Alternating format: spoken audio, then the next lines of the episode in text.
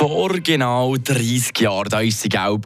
Vor 20 Jahren war sie ebenfalls gelb. Vor 10 Jahren war sie ausnahmsweise blau-metallig. Und jetzt, in diesem Jahr, da ist sie wieder gelb. Die Schweizer Autobahnvignette. Seit Mitte der 80er Jahre sieht die alle Jahre einheitlich gleich aus. Nur im Jahr 2000 hat es eine vierstellige Zahl drauf gehabt. Trotzdem hebt sich jede Autobahnvignette von der anderen ab. Auch wenn nur minim im Farbunterschied. Aber wer entscheidet eigentlich die Farbe von diesen Autobahnvignetten? Wir haben den zuständigen Behörden nachgefragt.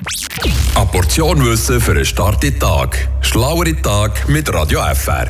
Die Vignettenfarbe muss sich jeweils zumindest vom Vorjahr deutlich abheben, damit der Unterschied zur vorigen Vignette schnell erkennbar ist.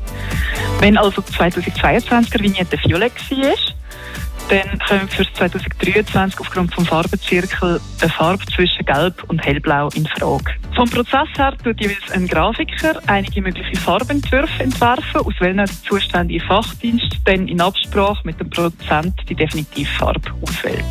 Erzählt uns da Tabea Rüdin, die Mediensprecherin vom Bundesamt für Zoll und Grenzsicherheit. In dem Fall also hat auch seine Logik und seine Richtigkeit. Ich persönlich hätte ja jetzt das Gefühl gehabt, das könnte die jeweilige Lieblingsfarbe vom amtierenden Bundespräsidenten oder der Bundespräsidentin sein. Frische Tag, der Radio FR Morgen.